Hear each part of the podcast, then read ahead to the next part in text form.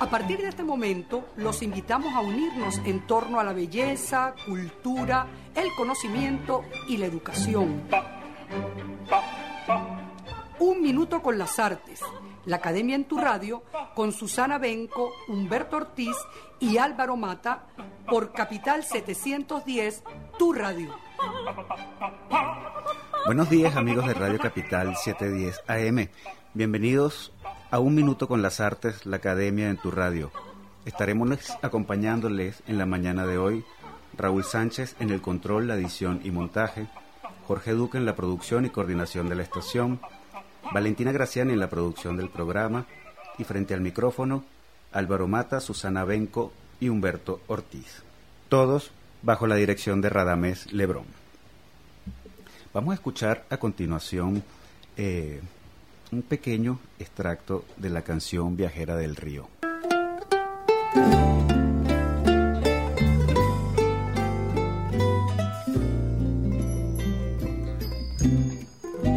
Paseando una vez por el malecón, estaciado me quedé. Al ver Esta interpretación de Viajera del Río está a cargo de Aquiles Báez en la guitarra y en la voz, y el otro Aquiles, Aquiles Machado. Y es que en el programa de, de hoy nos acompaña en el estudio Susana Humberto nada más y nada menos que Aquiles Báez, guitarrista, arreglista, compositor, un intérprete de música tradicional venezolana, también jazz, bossa nova. Eh, Aquiles tiene en su haber alrededor de 17 discos grabados, más de 200 grabaciones también discográficas con otros artistas.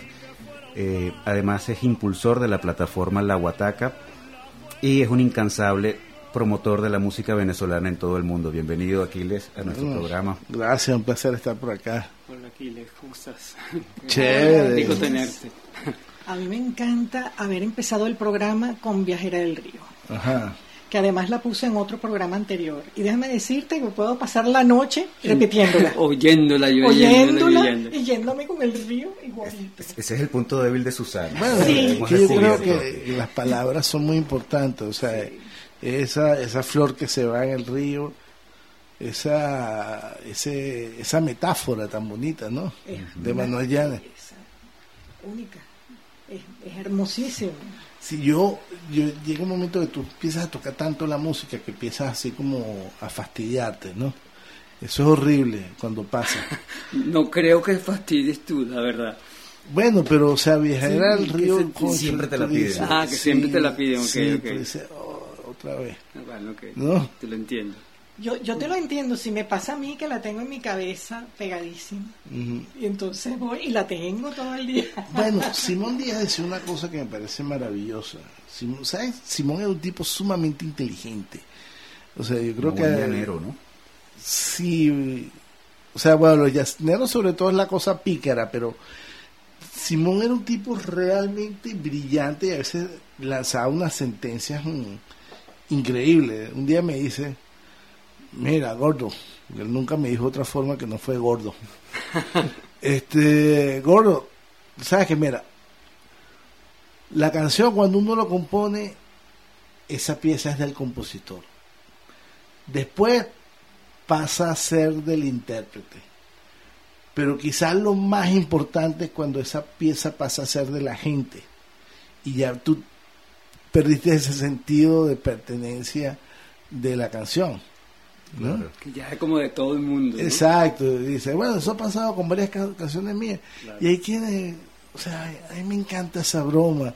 Y, y date cuenta, o sea, él en vez de pelear con la gente de los Gypsy King que, que, que grabaron esa versión de Caballo Viejo con Bamboleo, él lo que dijo es, cónchule, con esta gente yo puedo llegar a más público. Claro, ¿no? Ahí está la generosidad de Simón Él brillante, o sea, Brillante, sí. Simón era brillante, realmente brillante, o sea. Tú lo entiendes así también, Aquiles, porque bueno, dijimos compositor, arreglista, guitarrista, ¿en cuál faceta te sientes más cómodo? ¿Cómo, cómo Yo soy realmente proceso? compositor, más, más que cualquier otra cosa pienso que soy es compositor. Más que, eh, que, Que ejecutante. ejecutador, Intérprete. Por ejemplo, o sea, la guitarra es mi instrumento y lo he estudiado y es mi gran compañera, o sea, no quiero tampoco decir, o sea, andar con falsas modestias. Yo, yo soy guitarrista también, pues, así como también soy cuatrista o tresista, que son instrumentos que me, me encanta tocar. Pero como oficio yo siento que más que cualquier otra cosa soy un creador, porque me siento un intelectual de la música. Vale, importante. ¿no? O sea, siento que soy un pensador y eso a veces marca mucho la diferencia de punto de vista de un músico que solamente es ejecutante, alguien que piensa a través de la música. Sí, porque incluso te da a escribir ensayos sobre problemas musicales, sobre, exacto, y reflexionar sobre el Sí. problema de la música No, contemporánea. date cuenta, el otro día, este, o sea, hace ya como unos nueve años, la gente de Pro Da Vinci me pidió que escribiera unas cosas y yo de repente Sí, empecé a escribir para Pro Da Vinci y yo nunca creí que yo tenía el oficio de escribir. Resulta que es algo que me ha encantado hacer, o sea, y que se me da naturalmente. O sea, es, fa- es, es fácil, o sea, yo me siento a escribir y me nace fácil, pues. Sí, y eso se nota al leerlo porque son textos que, que se leen bien sabrosos, ¿no? Recuerdo Sí. uno de María Rodríguez cuando murió, Sí. que estuvo muy bueno, eh, y otros por el estilo, ¿no? ¿Seguiste escribiendo para Provincia? Tengo rato que no, porque he estado muy ocupado los últimos tres, cuatro años haciendo música. Que también uno no puede estar en todo, uno quisiera. Claro. Pero creo que es importante escribir, decir las cosas y pienso que es importante hablar. Una de las cosas que, que arranco el año haciendo es, voy a hacer un ciclo con la gente de la Poeteca ahí en, La Torre en la Mene Torre Grande. Que se llama Tertulias de la Música a la Palabra. Entonces. Oye, hablar primero de la música venezolana, la canción venezolana. Esa va a ser la primera sesión.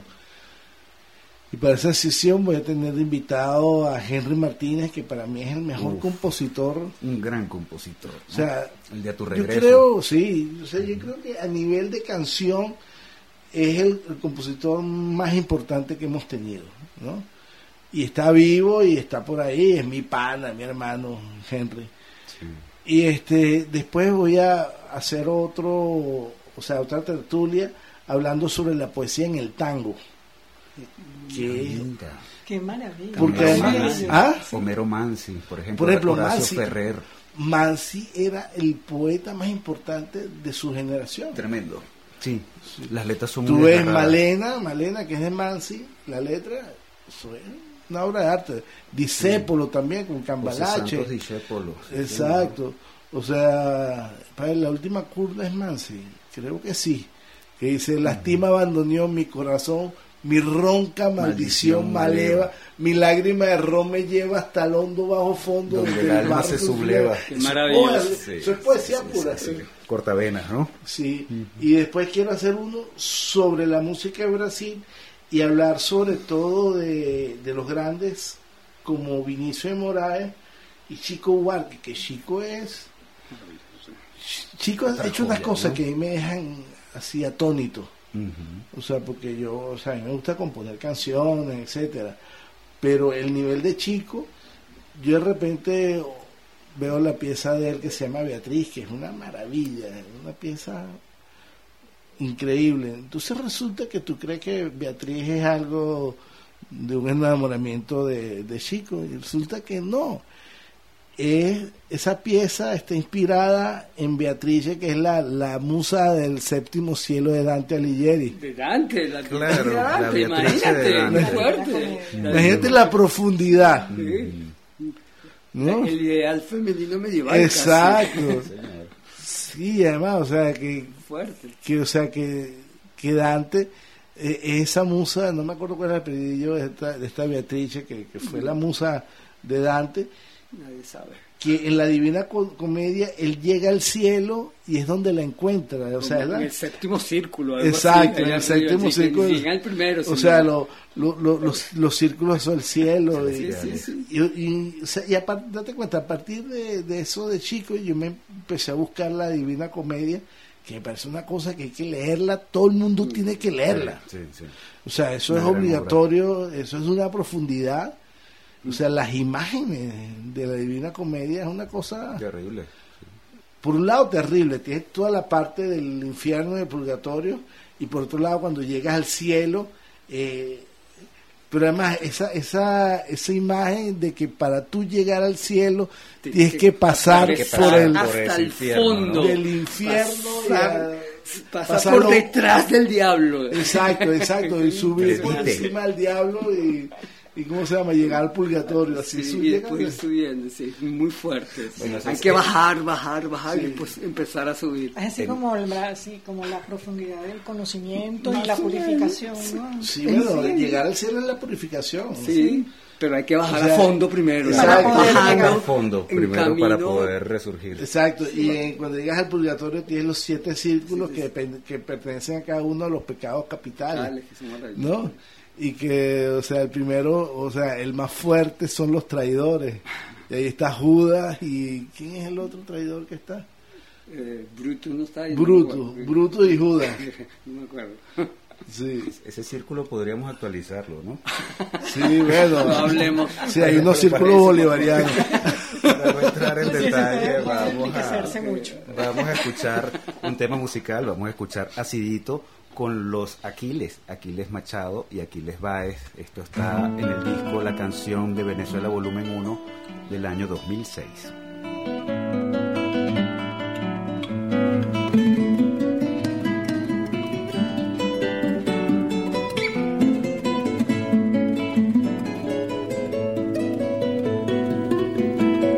Anoche se reflejaba la luna sobre el espejo de la laguna y me hizo acordar de una ilusión que llevo en el corazón.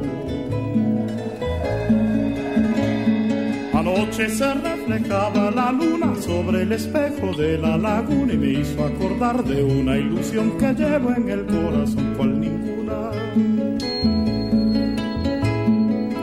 Con la tuna del limón se clavó en mi corazón y me dejó sin ilusión, sin amor y sin fortuna. Con la tuna del limón se clavó en mi corazón y me dejó sin ilusión, sin amor y sin fortuna.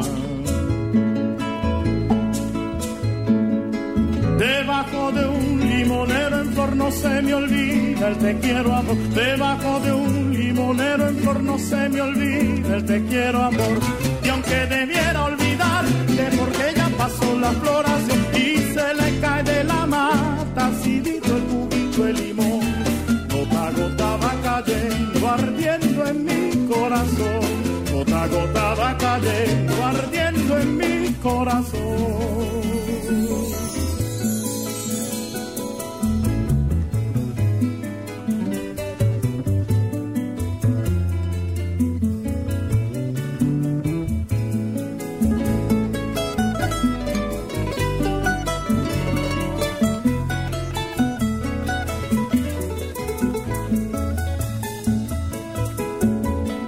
Anoche mientras pasaba el destello pintaba en el azul del cielo con tinta de mi corazón un cuadro de ilusión. Anoche mientras pasaba el destello pintaba en el azul del cielo con tinta de mi corazón un cuadro de ilusión y de anhelo. Acidito es el sabor, como el néctar del amor que está escondido en una celo. Acidito es el sabor, como el néctar del amor que está escondido en una flor de un limonero en celo. Debajo de un limonero en flor no se me olvida el te quiero amor. Debajo de un limonero en flor no se me olvida el te quiero amor. Y aunque debiera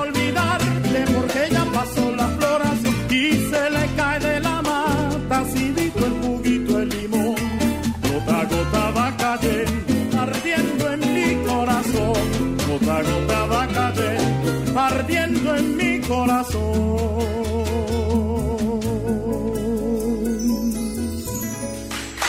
Acidito con los Aquiles, Machado y Báez. Eh, estamos conversando en la mañana de hoy con Aquiles Báez. Eh, Humberto, Susana, yo estaba curucuteando en, la- en el website, en la página web de, de Aquiles y me conseguí con una frase que me pareció bien curiosa. Eh, para revisarlo un poco, dice de Aquiles que es representante de la nueva identidad contemporánea con raíces en Venezuela, que busca la construcción de una nueva cultura. Entonces, Explícanos. por supuesto, por supuesto que eso a uno le llama la atención, ¿no? Lo de nueva mira, identidad Yo soy hijo de una antropóloga, o sea, yo, Ah, yo no, por ahí me bueno. puedo lanzar. No, Date, pues. Casualmente también anoté Lo tenía, una ¿no? frase que dice parto del principio de que hay que innovar desde la identidad. Sí, Exacto. eso es fundamental, Eso- es clave en la, sí. en la obra de Aquiles. Es que yo creo, ¿sabes, ¿sabes qué, qué siento yo? Que Venezuela pasó de ser un país totalmente rural a un país urbano. Así. Así de- Y la música pasó lo mismo. Entonces los referentes musicales hasta, hasta no hace nada eran totalmente rurales. O sea, hablamos de Simón Díaz, y pana, pero, pero una referencia rural. O sea, Claro. este, esa- todo, todo ello. Chelique. Sí, son rurales, ¿no? Entonces, ¿qué pasa? Yo creo que hay que construir algo a partir de eso, porque para mí la, la identidad es, una pun- es un punto de partida, es ese que somos nosotros. Mira los brasileros, o sea, los Lo brasileros. lograron con el bossa nova y todo eso. bossa. Una maravilla. Bueno, pero Sí, más allá de mínimo. bossa nova. Sí, lo mínimo, quiere o sea, decir, el lo más choro, conocido. el choro, que es la música tradicional brasilera, eso es, eh, eh, es el día a día de incluso de la radio de Brasil. Imagínate. ¿No? Cambio, nosotros hemos, nos hemos formado de una forma muy alienada, ¿no? O sea, los referentes de muchas de las personas de mi generación son, son foráneos. Y una vez tuve una discusión bien fuerte con Félix Ayueva, que es mi pana y todo. Él decía que el rock es mi folclore. Le dije, no, mi pana, ¿qué te pasa? Mi folclore será el tuyo. Claro, Génesis, yes. Exacto. Pero, este, ¿cómo se llaman? Yo creo que, que hay que ir a las raíces de eso que somos. O sea, y la música venezolana tiene unas cosas a nivel de, de raíces maravillosas. Así como tienen los brasileros, que los brasileros sí la han explotado de una forma más contemporánea. Sí, eso es lo que quise decir. Ujú. ¿no? O sea, te cuento, un Caetano Veloso, o Exacto. sea, Chico. Que ya- y traen, traen y, y ponen en lo moderno lo tradicional y se hace una Bueno, cosa como si fuera hoy, de- de- hoy esta pieza que se llama Construcción de, de Chico Huarque, Chico Huarque. que ¿cómo se llama? Que es una pieza que además es maravillosa, porque él dice que esa pieza es así como rayuela de, de- de- Cortázar. de Cortázar, que tú la puedes, tú puedes cambiar los versos y ponerlos en el orden que tú quieras. Y la pieza Y está ahí, son, son puras palabras de drújula. Amó a su mujer como si fuese última. Besó a, a su mujer como, ¿ah? como si fuese sábado. eh, como si fuese única. O sea, este, entonces él dice que tú cambias todo ese orden y tienes la, la canción con otro sentido, pero la canción Pero la igual como, como Rayuela. Sí, sí, que la... Que es más, o sea, yo me acuerdo que yo me leí Rayuela con un orden que el mismo Cortázar lo tiene sugerido. claro. Sí. ¿No? Que es capítulo 21, Sí, que después el 1. también. Sí, que uno brincaba. Exacto. Sí. Entonces, así es de lo, lo profundo. Y además, eso es una samba. Además, Es una samba, o sea, tiene esa raíz popular brasi- brasilera. Como pasó con todo el fenómeno de la salsa. Que también. que es, o sea, la, la, la salsa, o sea, a mí me molesta mucho lo que ha pasado con la música del barrio, que, que se ha permeado a otra cosa, o sea, se ha convertido en otra cosa, después de haber posicionado la salsa, que era una música que tenía fuerza, Sí. identidad, tenía, este, era una música que necesitaba preparación para tocarla, o sea, los arreglos son vanguardistas, o sea, después de eso tú me vienes con despacito. Sí, De- un salto atrás. ¿no? Exacto. Sí. Después de Pablo Pueblo. Que la salsa brava, que Exacto. llamábamos la salsa brava. Que venezolano, claro, San Agustín, el afinque de Marín, toda esta Exacto. cosa, De imagen ¿no? latina de. Maelo, se lo pasaba. Bueno, en- por en favor, maestro, ¿no? maestro. Ahora, por ejemplo, pensando el reggaetón que Sí, se ha extendido y sobre todo para el público joven, especialmente, ¿no? Sí, sí. Que uno ve que gusta tanto en cualquier nivel, en cualquier estrato sociocultural. Porque uno ve que les gusta no solamente a gente de barrio, Sí. No, vamos a decir no formada, pero también jóvenes. No, no, pero me qué acuerdo Muy bien que formado. Estoy aquí con puros académicos, porque van a Yo no sé, es decir, a entender un poco esto que le voy a explicar. pero yo, yo, o sea, ese me llamó la atención porque en la entrevista que te hicieron en Madrid, que es la que leí, eh, estuve leyéndola esta mañana, dijiste que tú definías la música venezolana que está proyectándose como música popular venezolana. Entonces, pensando en el término popular, Claro. yo veo que popular es muchos otros géneros también, o muchos otros estilos, ¿no? Eh, y pensando en eso, bueno, ok, el reggaetón es popular, Sí, sí. lo pero es. ¿qué, ¿qué hace que, digamos, hablemos de calidad musical, verdad? Imagínate, o sea, cuando, cuando lo popular se está posicionando, tenga sea, calidad o no. mira la diferencia. Claro, yo esto estoy popular. siendo prejuiciosa con respecto al reggaetón. lo Yo soy totalmente prejuicioso. Exacto. Sí. Mira, imagínate la diferencia de un hijo nacido de una concepción entre un hombre y una mujer, ¿no?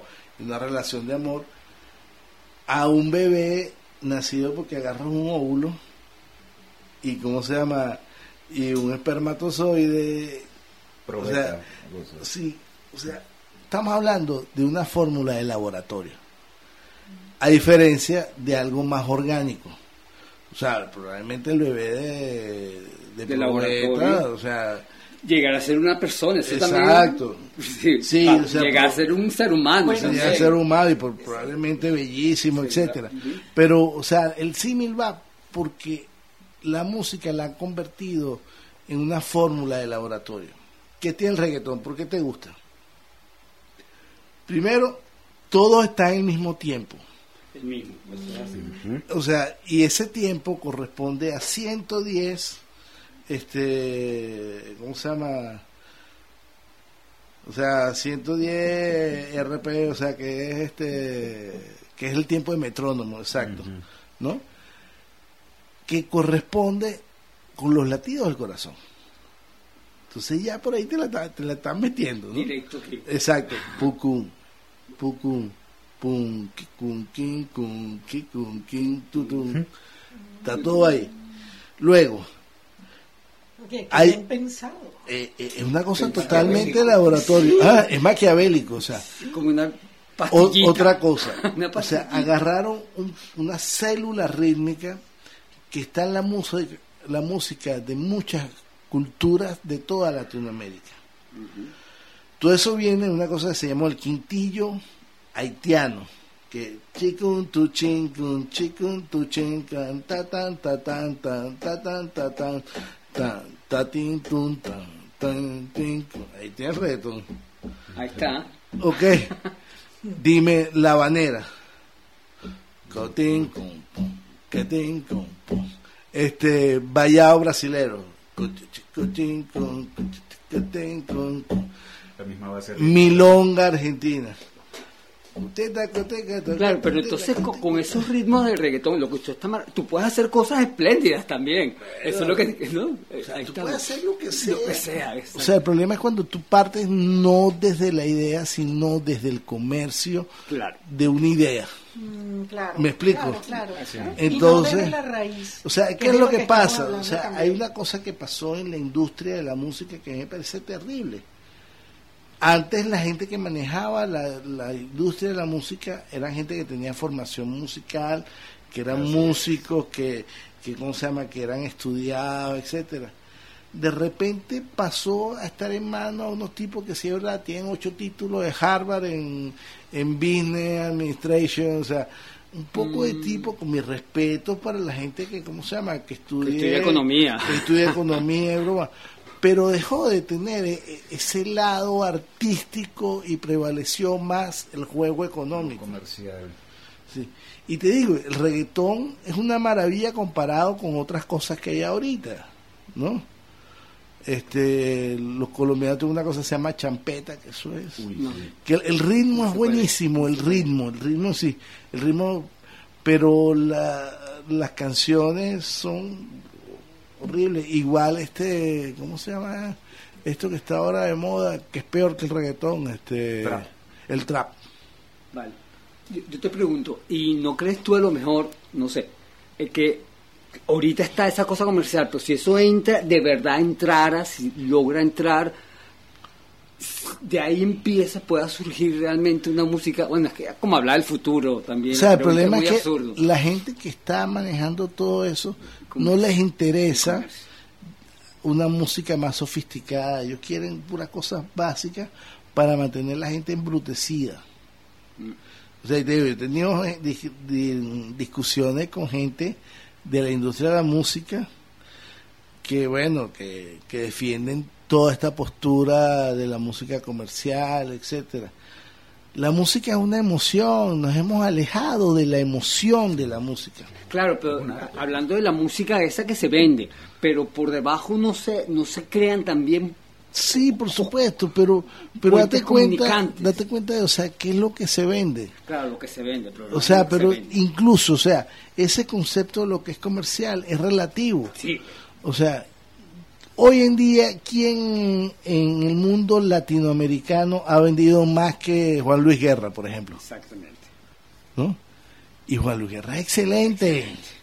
Sí, es otro que se puede oír incansablemente. Incansablemente. O sea, yo puedo- y Exacto, los, boleros Es de él. un y cualquier creador. cosa y- y, o sea, un tipo que te. O sea, tú oyes Las Abejas, que es una canción evangélica, y te la va metiendo. Sí, te- y O te la escucha, y, y la o sea, y tú óyela.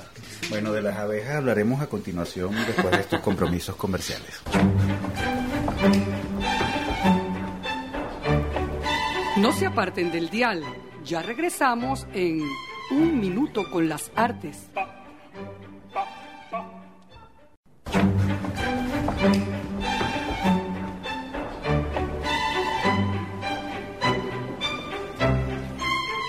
Amigos, regresamos después de estos compromisos comerciales. Seguimos nuestra conversación con Aquiles Báez.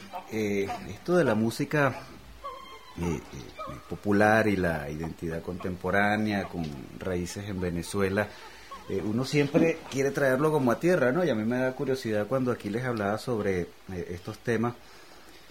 Yo pensaba, bueno, Aquiles Báez compositor, ¿qué escucha él? ¿Qué compositores, eh, arreglistas, cantantes venezolanos escucha él para nutrirse y crear eh, su propia obra?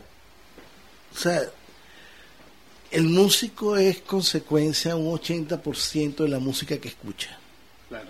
O sea, uno, uno compone, si se quiere, imitando cosas que ya están preestable- preestablecidas. Eso no lo digo yo, eso lo dice Stravinsky. ¿Ok? Entonces, ¿qué pasa? A mejores referentes, mejor música vas a hacer tú.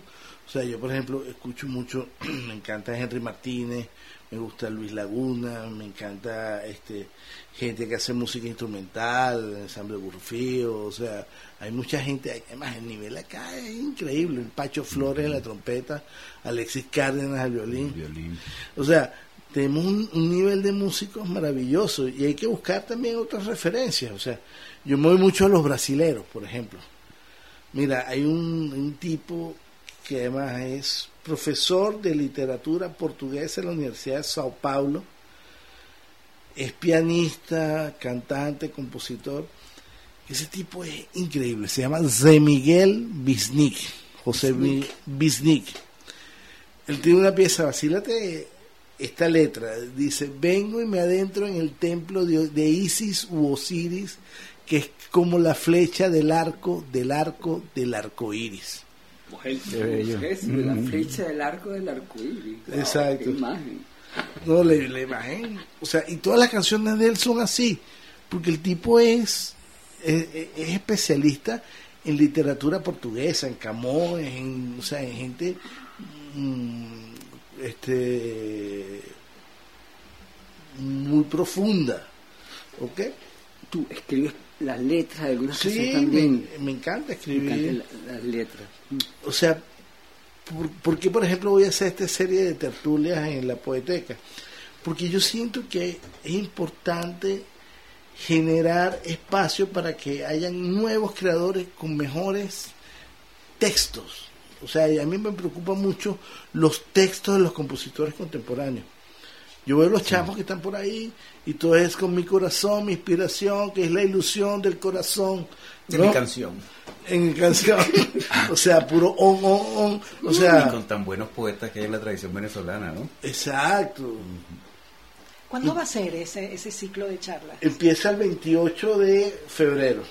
Ah, ya, por O sea, tú tienes un Aquiles Nazoa que hizo una canción que es hermosísima, que es la canción de amor de la película La balandra Isabel llegó esta tarde, Ah, claro. que la música es de Barro Serrano.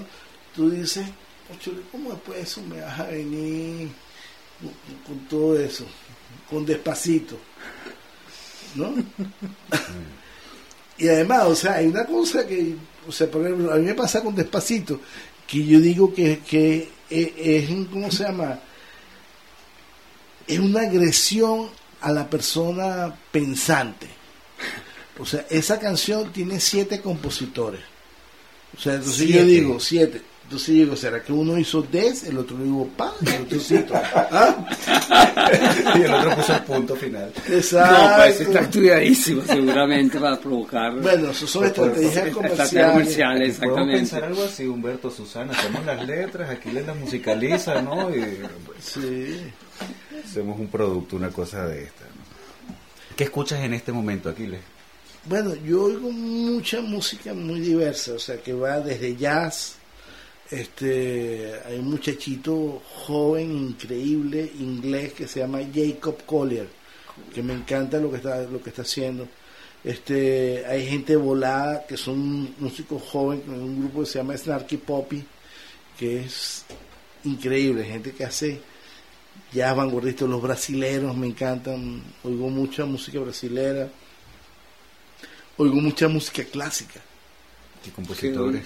Bueno, de Stravinsky para abajo, Bach, este, Chopin, me encanta estructuralmente Chopin. Y vivo como investigando de, de esos compositores, cómo componían, cómo hacían sus cosas. O sea, Stravinsky, por ejemplo, eso es un dios, o sea, Aquí estuvo en el aula magna, ¿no? en el aula magna no, en el- la concha acústica de Se Bellomonte. presentó. Sí, y en el Teatro Nacional. ¿Qué fue el pájaro de fuego? Creo que hizo la consagración de la primavera aquí en el municipal, creo que fue. No, pero estoy hablando, o sea, hablando de los años 50. Yo sé, pero no me acuerdo. Bueno, cuando se funda, cuando se crea la Concha Acústica de Bellomonte, hubo varios festivales de música contemporánea maravillosos. Vino Vidaque, que es un director increíble, dirigió varias veces la Orquesta Sinfónica de Venezuela. Este, ahí bueno, fue donde se estrenó la cantata criolla. Antonio Esteves. Exacto. O sea, fue un espacio maravilloso. O sea, y o sea, yo creo que es importante escuchar buena música. Hay un pianista de jazz que, que lo considero así como Dios, que es Bill Evans. Él tiene, es una entrevista que se llama El proceso creativo. Y él dice que es importante pensar que una nota siempre te va a decir cuál es la nota que viene después. ¿No? Sí. O sea, como que está ahí. Exacto. Qué maravilla eso, ¿no? para- ¿No les pasa a ustedes con la escritura también? Una palabra como que preanuncia la que, a la que Bueno, sigue, ¿no? Con- con- sí. Sí, Juan Constantemente. Sánchez. Sí. Y hay un ritmo interno también. Y hay un ritmo sí, interno. Juan sí. Félix Sánchez, el constructor de, de Mérida, él hizo la iglesia de San Rafael de Mucuchíes y es una iglesia hecha con puras piedras. Sí, sí, ¿no? claro. Entonces van unos estudiantes de arquitectura y no entendían cómo había construido, Logrado hacerlo. cómo había logrado él hacer eso, porque además lo hizo él solo. Entonces, este le preguntan, bueno, ¿cómo hizo estos temas? Y dice, bueno, muy sencillo.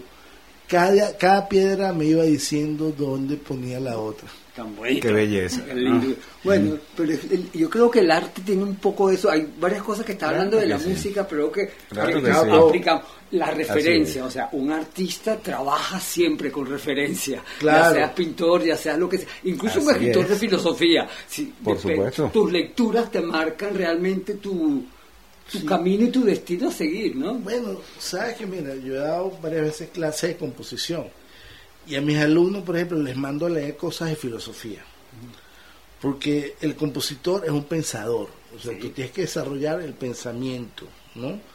Este y es importante conectarse con, con todo lo que tiene que ver el pensamiento, o sea, o sea, a mí me parece terrible o sea, los, los músicos que, que a veces tú los oyes son unos virtuosos, pero tú no te puedes sentar a hablar con ellos.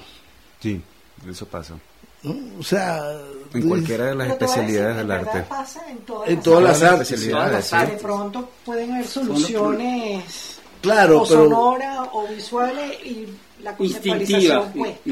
Claro, pero por ejemplo Sí. en la literatura, en la filosofía, tú tienes que, Ayuda a... ah, o sea, tú tienes que tener ese esa expresión, o sea, tienes que tener un conocimiento del lenguaje. Una vez yo estaba dando una, una, ¿cómo se llama? Una masterclass, una clínica en la Universidad Católica sobre la música y la palabra, ¿no? Entonces llega un muchacho y me presenta una pieza de él que era una especie de, de hip hop, etcétera. Y ojo, no estoy en contra del hip hop, que me parece interesantísimo, ¿no? Y de repente, o sea, el chamo repetía las mismas palabras. Y yo le dije, que bueno, fue muy duro para él, supongo, pero creo que era una realidad. Yo le dije, no es posible que existiendo todo un diccionario, tú te quedas con cuatro palabras. Vale, Sí. estupendo. Bueno, ¿No? Una clase. Sí, ¿no? O sea, y más un chico que estaba estudiando letras. Además, imagínate. Sí, inconcebible. O sea, pero eso está pasando, estamos hablando triste. de, o sea, lamentablemente, o sea, y por eso es que son tan importantes los espacios formativos.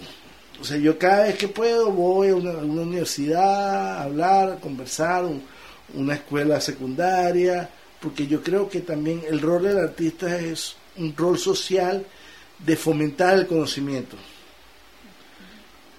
y, y fomentar la- las ideas y el pensamiento, o sea, Sí. Yo creo que justamente este es uno de los objetivos de este programa, precisamente tratar de, de llevar a un público amplio, precisamente bueno, la importancia que es el conocimiento en cualquiera de, de los temas que, te- que tocamos. ¿no? Y además que yo creo que el arte tiene una particularidad que creo que el arte no solamente te expresa a ti o te dice o dice el hombre, sino que entabla relaciones con lo que puede ser distinto a ti, Claro. lo que puede ser el otro, y- El otro. y, y es un puente comunicante muy claro y muy preciso, que es el mismo arte, que es la, que es la música, que es la, el poema o que es la pieza eh, eh, artística, y, y ahí se establecen relaciones. Sí, por eso que yo creo que de- incluso dentro de las artes, quizá una de las más vinculantes es la música. quizás la casi la más la más vinculante diría yo porque Sí. llega directamente Exacto. Y te comunica, y tú puedes estar escuchando la misma música con alguien que piensa diametralmente opuesto a ti. completamente distinto ¿no? sí, porque comulgan. de alguna forma tocan los sentidos directamente, independientemente de la estructura interna que pueda tener alguna composición. Hegel decía que un- una pieza musical es lo abstracto de los sentimientos de los del principio y fin de un sentimiento esa es una pieza musical para Hegel ¿no? y lo decía el, el alma el alma de lo más subjetivo pero en, en abstracto que el otro puede recibir. Mm, cristalizada. Hegel lo, lo decía Hegel. Bueno, la, la- la ¿no? filosofía se, se basa en esa búsqueda del alma. Y la música llega al alma sin tanta filosofía. Exactamente. Sí, señor, ¿no? Sí, Por eso es que a todos nos escucha la música, nos gusta la música, ¿no? Sí, mira, hay un, hay un libro maravilloso. La esencia del alma. Perdón, perdón. Hay un libro maravilloso de Aaron Copland que se llama Guía de cómo escuchar la música. Se lo recomiendo a todo el mundo que lo lea. En una parte él dice que uno escucha música de varias formas. Una es una forma sensorial, que es que tú escuchas la música que puede estar o no estar. Tú estás en un ascensor, tú tienes una música que está o no está. Este, tú te estás bañando, puede estar la radio prendida, ¿no? Eso puede estar o no estar. Luego hay una música que llega directamente a las emociones, que eso es básicamente la música como que el estado musical donde está más la mayoría. O sea, y, y tú oyes, tú oyes a Juan Luis Guerra y eso te emociona. O sea, tú oyes este, un Astor Piazzolla y, y eso te, te emociona, pues. ¿No? Un Beethoven. ¿Ah? Un Beethoven. Un Beethoven, o sea, tú oyes la patética de Beethoven y eso es dramatismo puro. Y luego él dice que hay una música que quizás es la más complicada, que es lo que yo creo que no se estudia, que es la música que no, tú necesitas un pre- una preparación previa para entenderla. Y eso aplica igual a la escritura. Tú no puedes leerte Rayuela si nunca te has leído ni siquiera El Principito. ¿no? O sea, eh, eh, eh, es una cosa, o sea, y yo creo que hace falta una formación de la gente para esa música que necesita ese ese espacio del conocimiento para apreciarla. Y que en el fondo es una apertura de la misma sensibilidad del que, del que está llamado a, a- a buscar esa música, a encontrar esa música. Sí. No es que sea una cosa para expertos, sino una educación, una sensibilidad educada, manejada, movida, Modulada, sí. trabajada para poder escuchar o leer Rayuela o leer otra cosa más, No, más fuerte. sí, eso, eso es increíble, por eso es que hay mucha tela que cortar y hay que, hay que buscar, hay que seguir buscando, buscando caminos, redes de, de comunicación, de entendimiento, espacios donde, lo- donde la música de calidad tenga más protagonismo. Estamos en una época donde la mediocridad se ha comido todo, o sea, no es solamente la música, o sea, ¿cuántos escritores mediocres no vemos por ahí, no? No, la- y la comida, La comida rápida. Comida fast food. Todo es fast food ahorita, ¿no? de muy mala calidad. Bueno, de eso seguiremos conversando después de eh, esta pausa musical. Vamos a escuchar Amor Bonito con Gualberto Ibarreto y C4 Trío del disco Gualberto más C4 del año 2012.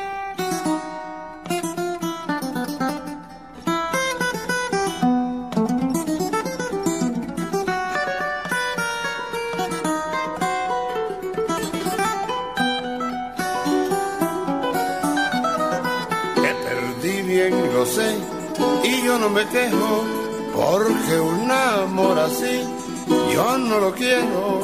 Te perdí bien, lo sé, y yo no me quejo, porque un amor así yo no lo quiero.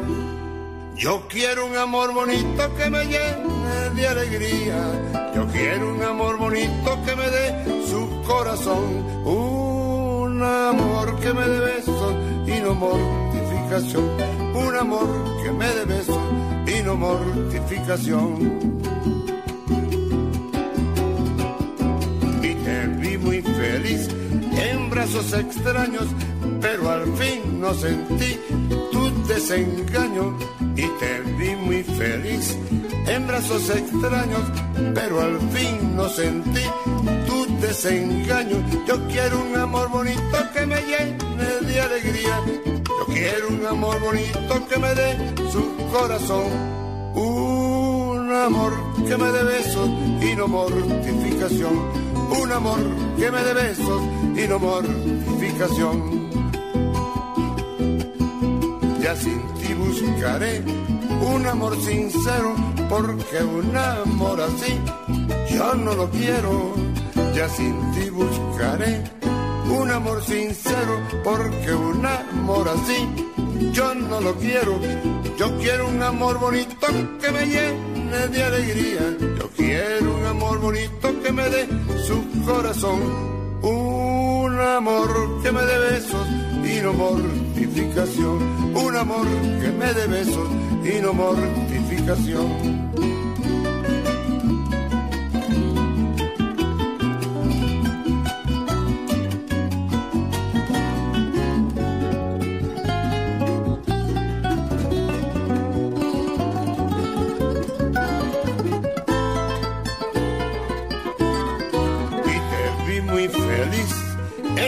Extraños, pero al fin no sentí tu desengaño y te vi muy feliz. En brazos extraños, pero al fin no sentí tu desengaño. Yo quiero un amor bonito que me llene de alegría, yo quiero un amor bonito que me dé su corazón, un amor que me dé besos y no mortificación. Un amor que me dé besos no mortificación, un amor que me dé besos y no mortificación, un amor que me dé besos y no mortificación. Bueno, aquí les, eh, tenemos un concierto el 2 de febrero. Día de la Candelaria. Día de la Candelaria. Y es de nuevo pues la, el reinicio de la Guataca. Bueno, ¿sabes qué? Guataca es una plataforma que sale como una necesidad de darle visibilidad a músicos de calidad. Quizás nuestro primer gran experimento se llamó C4 Trío, pero a partir de ellos han salido muchos. Este domingo vamos a tener al concepto trío que, que está dirigido por un tocayo mío, Aquiles Hernández, pero que además es un gran compositor ese muchacho, es un súper compositor y van a tocar puras puras piezas de él, puras composiciones y, y, o sea, hay algo que a mí me emociona mucho, que es apostar al futuro desde el presente, ¿no? O sea, cambiando la estructura del presente, o sea, hay algo que hay unas decisiones que pueden partir de lo que uno de lo que uno hace, ¿no? Y cómo, cómo podemos cambiar ese presente con cosas positivas. O sea, en Venezuela hay talento musical para tirar, pero para el techo. Es, increíble. de hecho, tenemos 10 años con Guataca y 10 años haciendo conciertos aquí en Caracas y 10 años que no hemos repetido grupos. Imagínate, qué rico. Increíble. sí. Así será la cantidad de, de músicos Sí, miren, estos días estaba escuchando unos chamitos que los voy a programar